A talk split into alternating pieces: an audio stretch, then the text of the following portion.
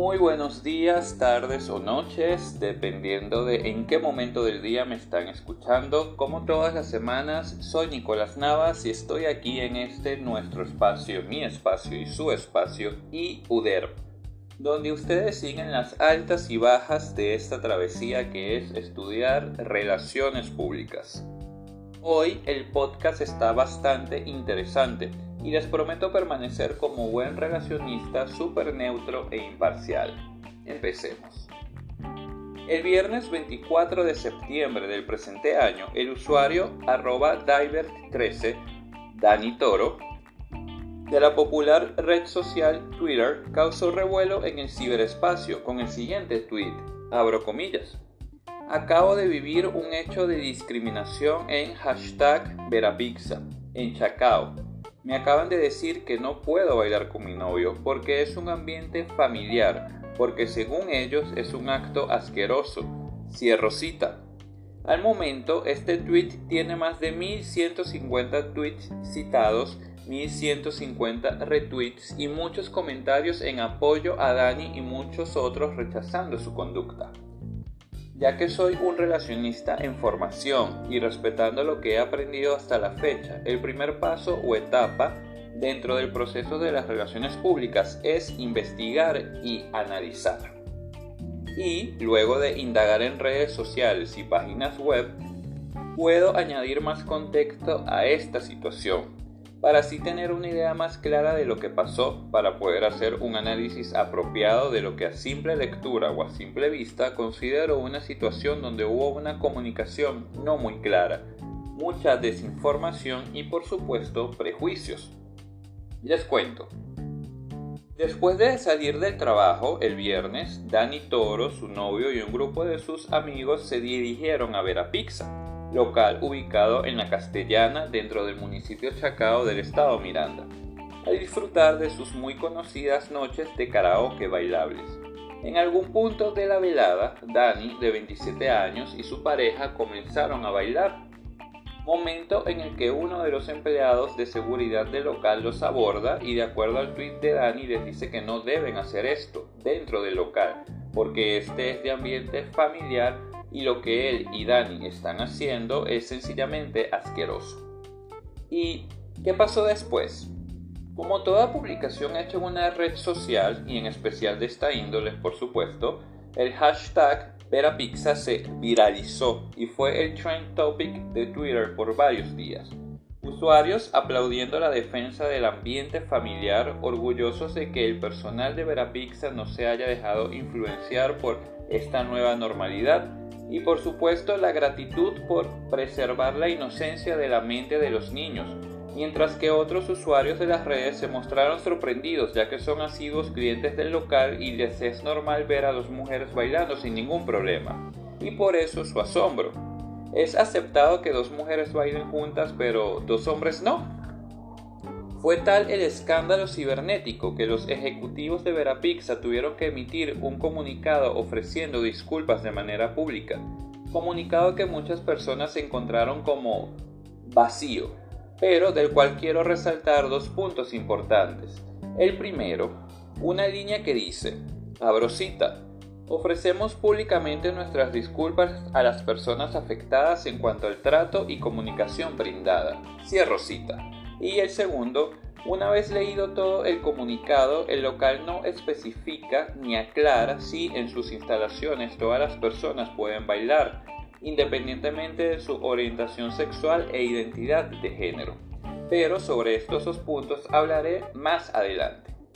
Luego de todo este revuelo digital, la alcaldía de Chacao sancionó al establecimiento comercial con 720 horas de servicio comunitario, siguiendo lo dictado en la Ordenanza Municipal de No Discriminación aprobada por el Consejo Municipal de la Jurisdicción de Chacao y publicada el 9 de agosto del año 2016, la cual dice en sus artículos 25 y 26 que busca promover la igualdad y prevenir, sancionar y eliminar toda forma de discriminación en cualquiera de sus manifestaciones.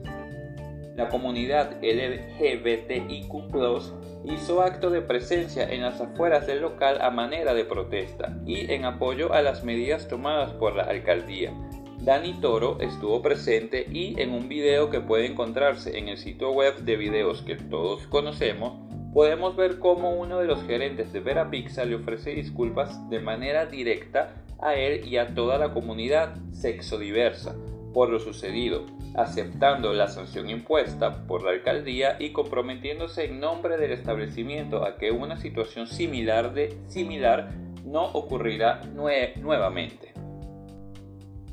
Organización, público interno y público externo. ¿Qué pasó?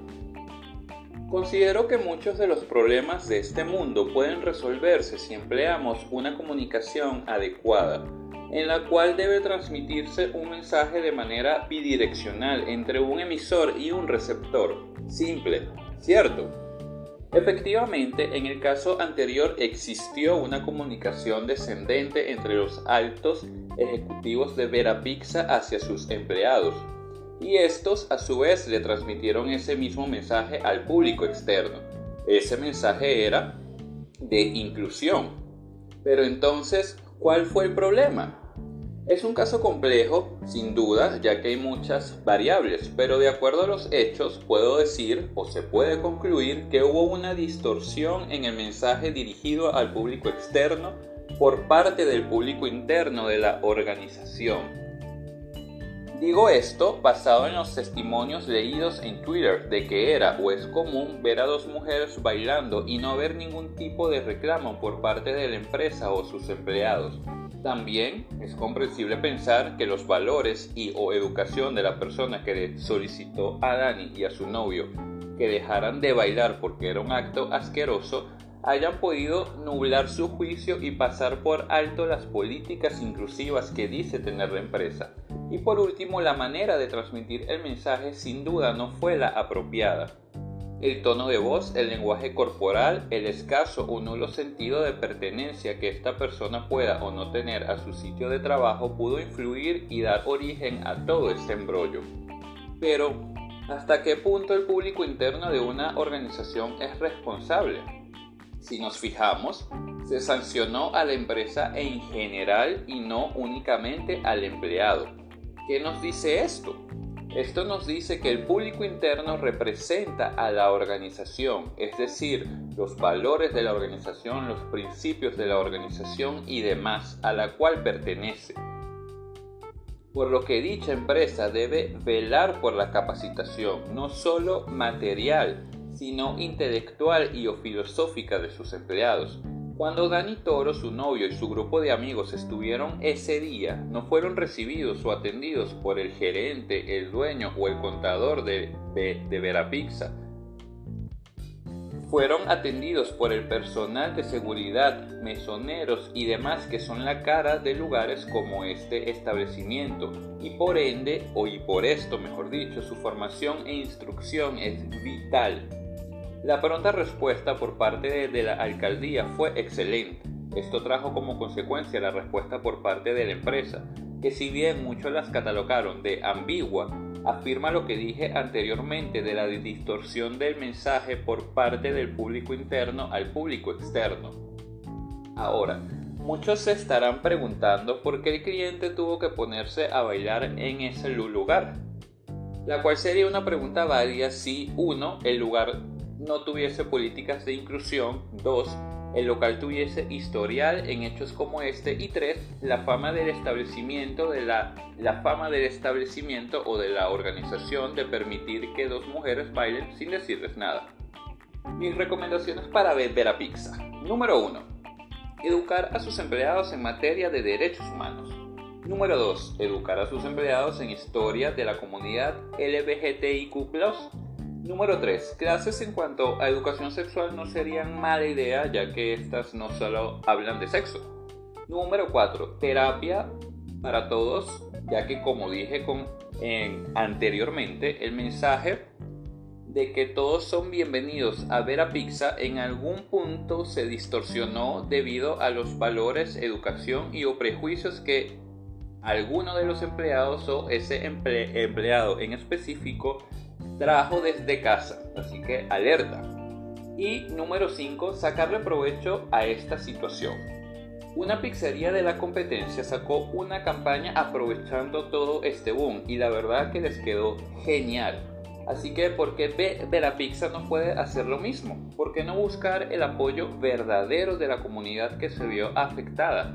Así, no solo traen ganancias a su organización, sino que educan a sus empleados y altos ejecutivos, limpiando su imagen e informando, convenciendo e integrando a un nuevo y ansioso público. Sexto, aprendizaje y o perfeccionamiento en cuanto a técnicas de comunicación. Espero que les haya gustado este podcast del día de hoy. Soy Nicolás Navas, como siempre aquí en su espacio y UDER. Agradecimientos a la profesora Paola Barro por esta actividad, la cual encontré como siempre fascinante. Muchas gracias profesora, gracias a todos nuestros oyentes. Nos vemos en una próxima oportunidad. Soy Nicolás Navas, hasta la próxima.